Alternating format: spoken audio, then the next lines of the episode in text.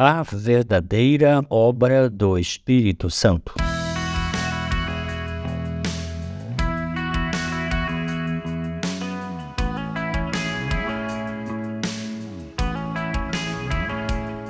No dia 10 de setembro de 1741, diante de um grupo de estudantes da Universidade de Yale, Jonathan Edwards pregou um sermão que mais tarde, tendo sido expandido, virou um livro.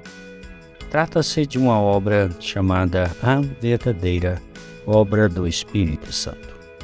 É uma obra que tem uma estrutura que parece um sermão puritano. Há nesta obra uma introdução, na qual a doutrina é estabelecida, e essa doutrina, segundo o próprio Jonathan Edwards, é essencial para o desenvolvimento de sua tese que segue uma forma de um discurso, exposto exegeticamente. O corpo do sermão é composto de duas sessões, que são subdivididas. Por fim, há uma aplicação onde a relevância da doutrina é defendida. Edwards leu 1 João 4, versículos 1 a 6.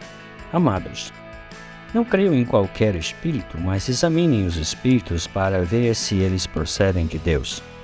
Porque muitos falsos profetas têm saído pelo mundo.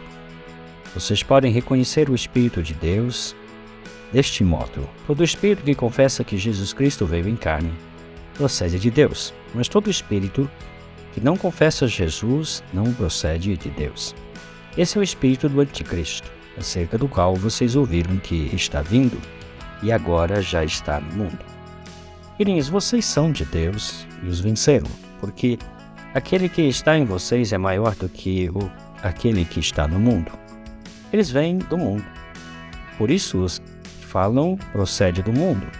O mundo os ouve. Nós viemos de Deus e todo aquele que conhece a Deus nos ouve mas quem não vem de Deus não os ouve. Desta forma, reconhecemos o Espírito da Verdade e o Espírito do erro.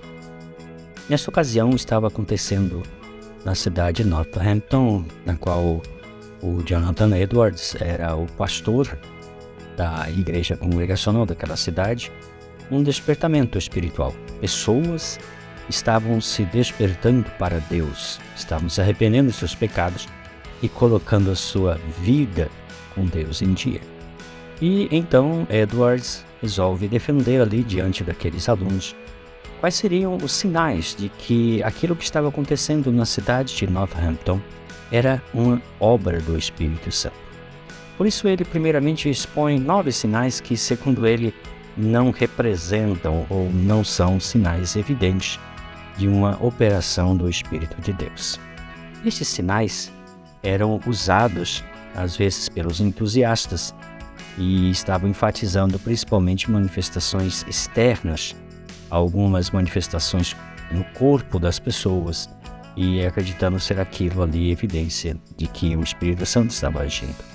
Porém, o Jonathan Edwards discorda tanto daqueles que são entusiastas como daqueles que estavam constantemente dizendo que havia emotividade demais na cidade de Northampton ele apresenta então aquilo que, na opinião dele, seria os sinais que marcavam evidentemente a presença e a atuação do Espírito Santo naquela comunidade.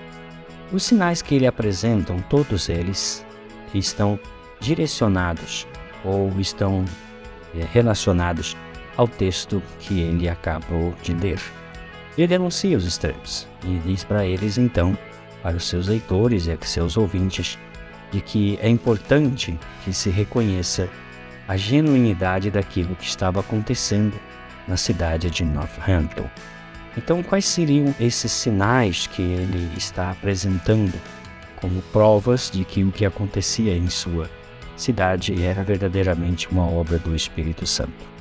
Primeiramente, ele ressalta que quando o Espírito Santo está agindo, existe uma concepção mais elevada da pessoa e da obra de Cristo, uma consideração maior, um apreço melhor, maior para com aquilo que Cristo fez e aquilo que Jesus Cristo é. Esta é a característica principal da ação do Espírito Santo, porque o Espírito veio para glorificar Jesus Cristo. No próximo devocional, haveremos de salientar as outras marcas que representam a obra do Espírito Santo.